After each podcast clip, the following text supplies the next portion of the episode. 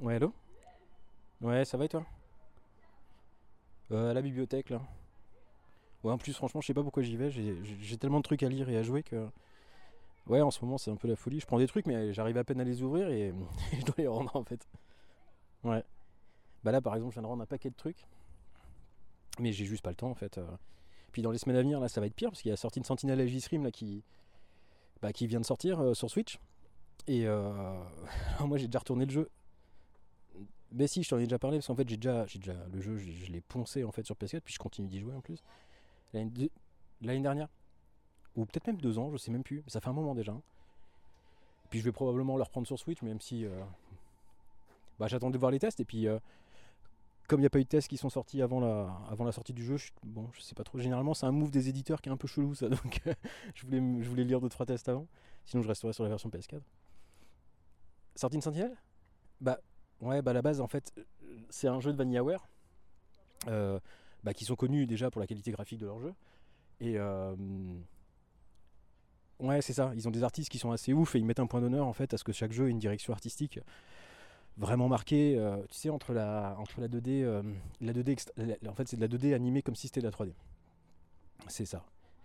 Et c'est souvent, bah c'est un peu eux qui ont inventé le, le genre. non, pas du tout, non, vous inquiétez pas. non, non, pas du tout. c'est ça, ouais.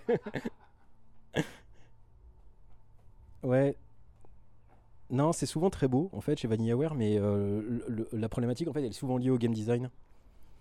Ouais, c'est le game design, les levels, enfin, en gros, c'est plus variable, quoi. C'est pas toujours des, des très grandes réussites, euh, ou alors il y a des défauts, quoi. C'est des partis pris qui sont assez forts. Mm. Et du coup, en fait, quand ils ont annoncé sortie de Sentinelle euh, à euh, bah perso, j'étais curieux parce que chacun de leurs jeux est quelque part un événement, mais aussi parce que la promesse, en fait, elle fait rêver, quoi. Mm. Là, l'idée, c'est de proposer un jeu narratif euh, qui se passe dans trois époques différentes euh, du Japon. Euh, le joueur, en fait, sélectionne un personnage et parmi les, les, les- les 13 donc proposés, et on va suivre, le développement narratif en fait d'un des personnages jusqu'à avoir obligation de se passer à un autre. Pour tout ça, pour faire avancer la trame globale. Qui, enfin, en gros, tout s'intègre, toutes les trames en fait s'intègrent les unes dans les autres au fur et à mesure, jusqu'à ce que toutes les histoires finissent par se rencontrer d'une façon ou d'une autre. Et c'est tellement bien écrit, c'est tellement malin la façon dont c'est fait que toute la partie narration en fait du jeu, elle te scotche en fait devant ton écran pendant plus ou moins 40 heures. Ouais, c'est ça. Bah, de mémoire. hein. Parce que les, scénarios en fait des différents protagonistes euh, sont, eux-mêmes en fait des ils sont extrêmement inspirés de bah, de scénarios de films de genre en fait des années 90-2000. Ouais, c'est ça.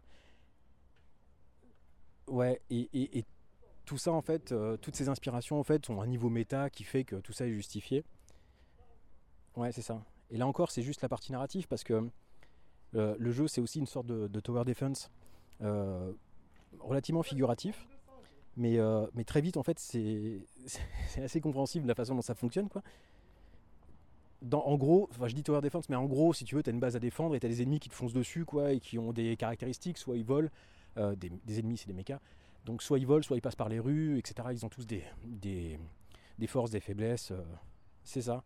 Et toi, en fait, tu vas, hum, tu vas utiliser euh, tes 13 gugus quoi, qui devront donc défendre la base. À chaque fois, tu peux en sélectionner euh, 7 de mémoire, 6 ou 7. Et, euh, et à chaque fin de stage, en fait, tu gagnes des points. Ces points, euh, ça te permet, de- enfin, tu augmentes aussi des multiplicateurs pour obtenir encore plus de points, qui te permettent de monter ou d'acheter des nouvelles compétences pour chaque, chaque personnage, etc., etc. Et c'est infini. en fait, ça ne s'arrête pas. C'est-à-dire que cette partie euh, Tower Defense, tu peux y jouer toute ta vie c'est, c'est ça. Ouais, donc en fait, tu vas, tu vas investir ces points pour gonfler tes stats, acheter des nouvelles capacités, ce genre de choses. Ouais, alors je sais pas, parce qu'en fait ça ramait parfois déjà sur PS4, il y avait un peu trop de particules. Du coup sur Switch, euh, bah je sais pas. Ouais, mais comme personne n'a pas vu, enfin personne n'a vu le jeu euh, avant sa sortie, c'est un move un peu bizarre hein, quand même hein, des éditeurs ça. hein. Ouais, ouais, je sais pas trop, je sais pas trop du coup ce que ça donne quoi. Je suis un peu inquiet, mais bon. Mais en vrai en désactivant, euh, ouais, en, désactivant certains effets, ça devrait le faire, je pense. Ça doit être jouable quoi. Non, j'ai aucun doute sur le fait que la Switch elle puisse faire tourner ça. Après coup, quoi, après modification. Mais faut voir. Non, non, non, non, mais vraiment pour moi c'est un, très grand jeu. Euh, moi j'ai vraiment envie de le refaire pour la partie scénario. Après la partie combat, si tu veux, le truc c'est que j'ai passé tellement d'heures euh, sur la version PS4 à monter mes persos que je sais que je pourrais pas investir autant de temps. euh. Bah non, non, j'ai fait 120 heures ou un truc dans le genre sur la PS4. Non, c'est impossible que je, que je recommence sur Switch, j'ai pas le temps quoi. Non, j'ai des bouquins de la médiathèque à lire. Euh, ouais, bah, j'avais rédigé un test euh, pour Sega Legacy euh, à l'époque. Attends, deux secondes. Je regarde sur, mon téléphone. Tac. Deux petites secondes. Voilà. Je lis la conclusion du test. Alors, j'avais écrit quoi? J'avais dit que j'étais amoureux du jeu, ni plus ni moins. Alors, 13 Sentinel et J-Stream, c'est un jeu passionnant, vertigineux dans son écriture, mais aussi agréablement stratégique dans ses combats. Euh, L'écriture et la direction, artistique sont ses deux grandes forces, et on rêve de voir l'univers s'étendre encore et encore. Euh, bien sûr, il ne faut pas avoir peur de passer du temps euh, à lire des dialogues, jamais trop longs, mais très nombreux. Mention spéciale pour l'adaptation française des textes, particulièrement bien sentie.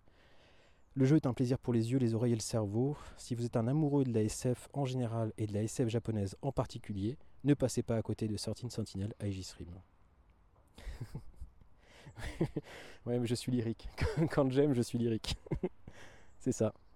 Et si tu veux, ouais, si tu veux poursuivre dans la même veine, en fait, je conseillais également euh, l'Empire des Mechas, le, roman de, Peter, euh, Peter c'est imprononçable. Ah, Peter Thierryas. C'est un roman chez Omake Books. Mais pareil, j'ai fait, j'ai fait une chronique dessus. euh, va la chercher sur. euh, va, ch- va chercher le podcast sur l'Empire des Mechas. Ouais, bah, bah, pas de soucis. Ouais, bah ce soir alors. Ouais, ça marche. Bisous. À ce soir. Bisous.